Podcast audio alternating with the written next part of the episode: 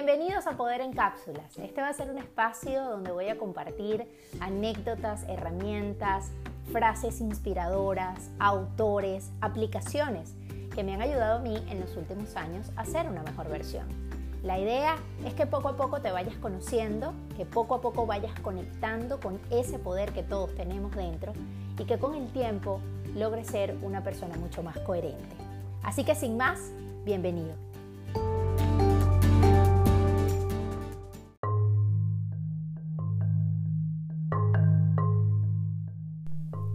Episodio 2. Si lo crees, lo creas.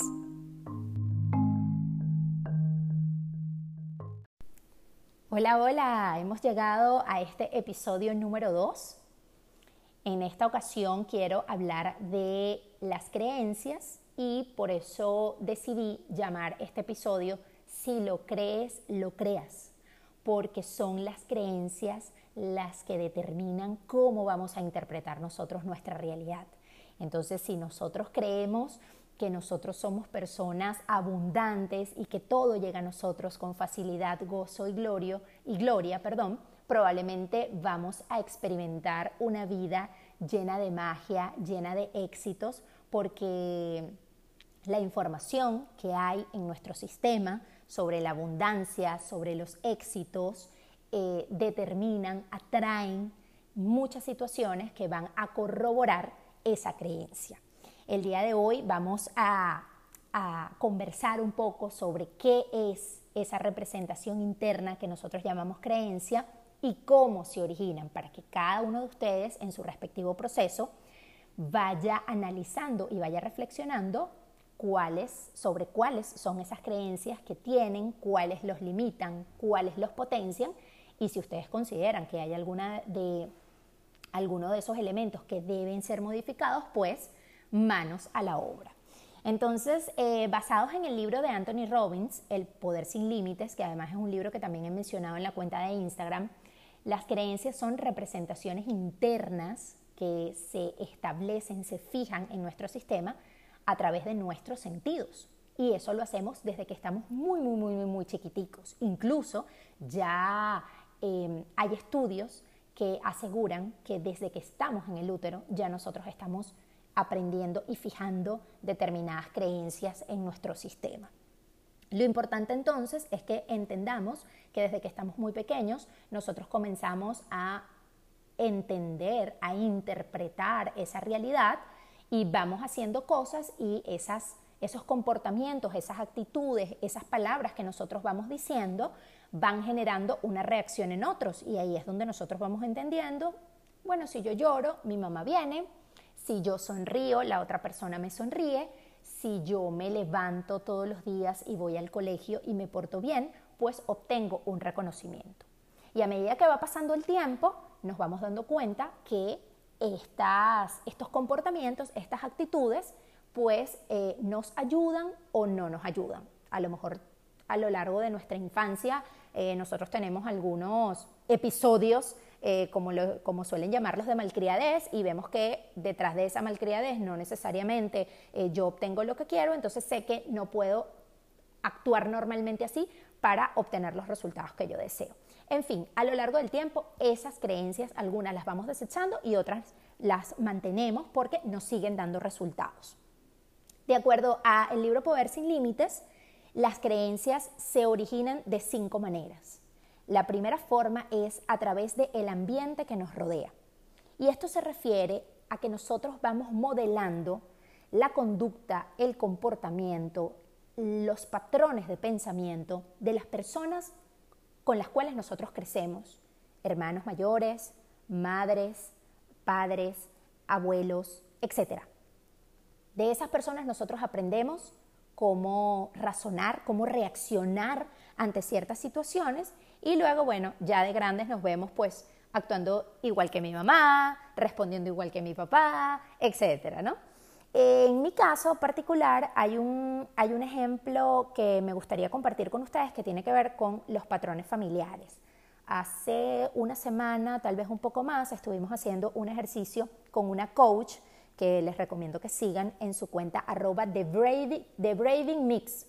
Eh, ella se llama Julia Ojeda, es una gran amiga de la vida y con ella estuvimos haciendo nuestro genograma, es decir, nuestro árbol genealógico, tanto del lado materno como del lado paterno.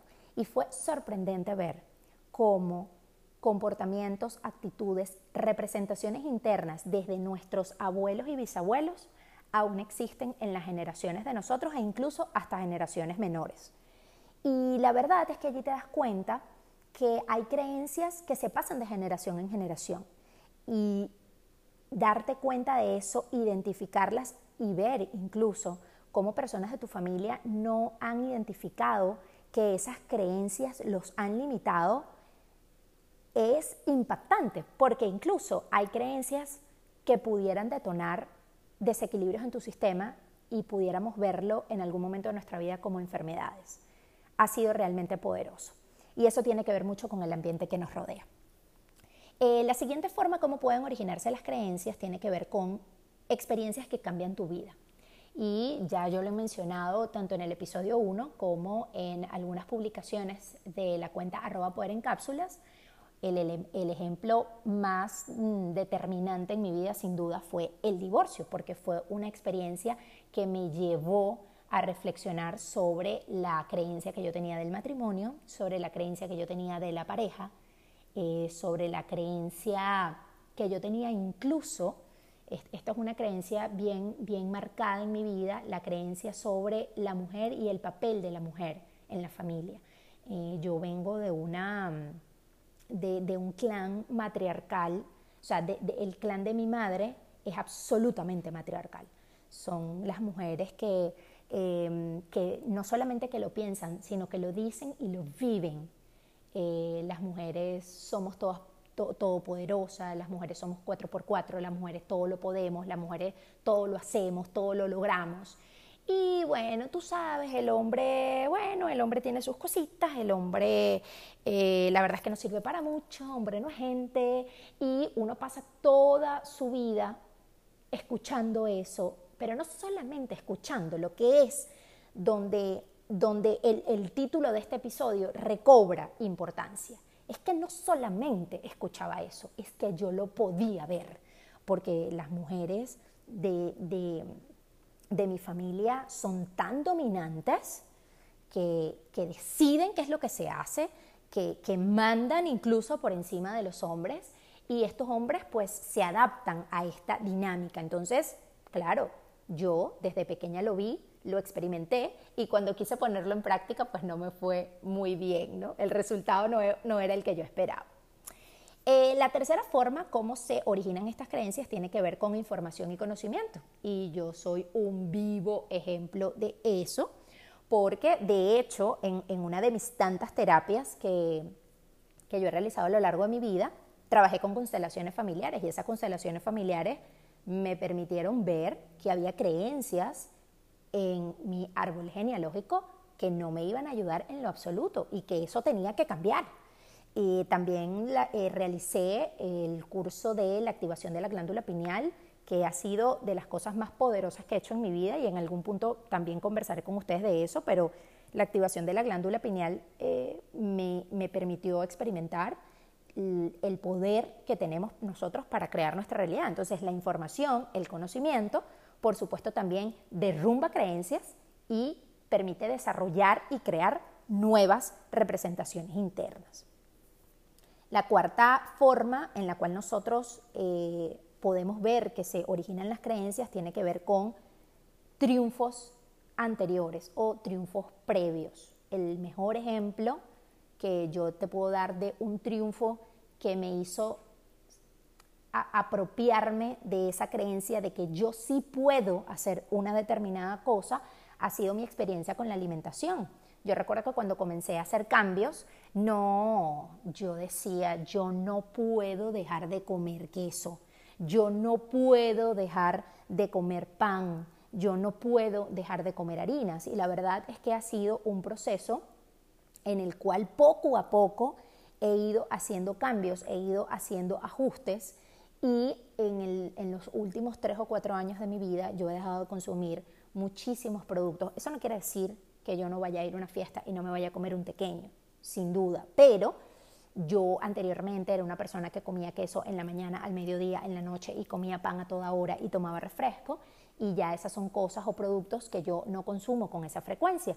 Y recuerdo que fue a través de un reto de cuatro días de la cuenta de arroba Nutrillermo, no sé si ustedes los conocen, lo pueden seguir en Instagram, él es un médico español que está viviendo en Miami y que actualmente trabaja mucho eh, la dieta cetogénica, pero él, él es un guerrero eh, en contra del azúcar industrializada. Y recuerdo que durante cuatro días hice un reto para no consumir absolutamente nada de azúcar y eso implicaba que se lo tenía que quitar al café.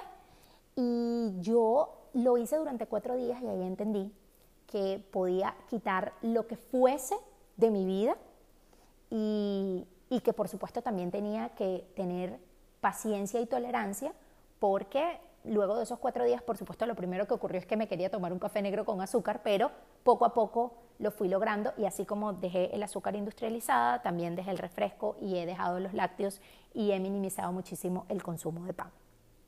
Así que sí se puede, sí se puede, pero eso sí, con mucha compasión, con mucha paciencia y entendiendo que todo es un proceso.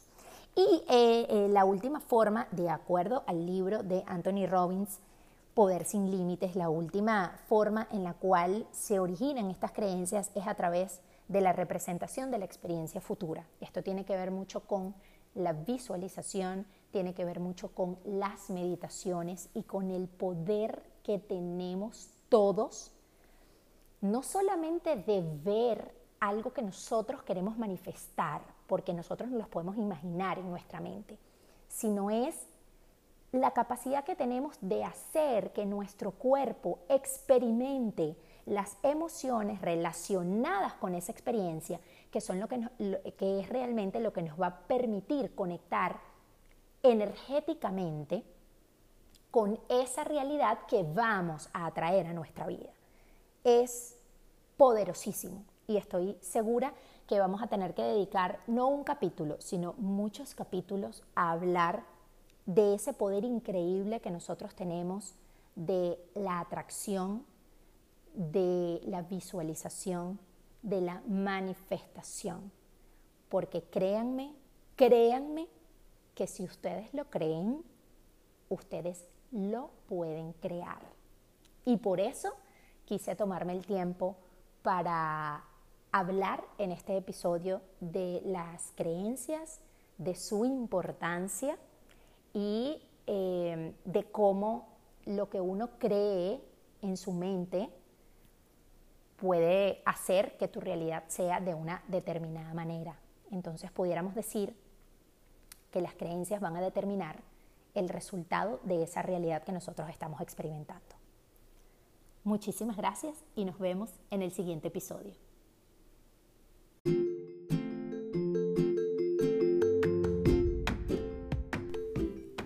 Recuerda seguirnos en nuestra cuenta de Instagram arroba poder en cápsulas. Allí siempre vamos a estar dando información sobre la publicación de nuestros episodios y también vamos a ampliar temas de los que aquí hablamos. Así que inmediatamente te vas a Instagram y nos sigues arroba poder.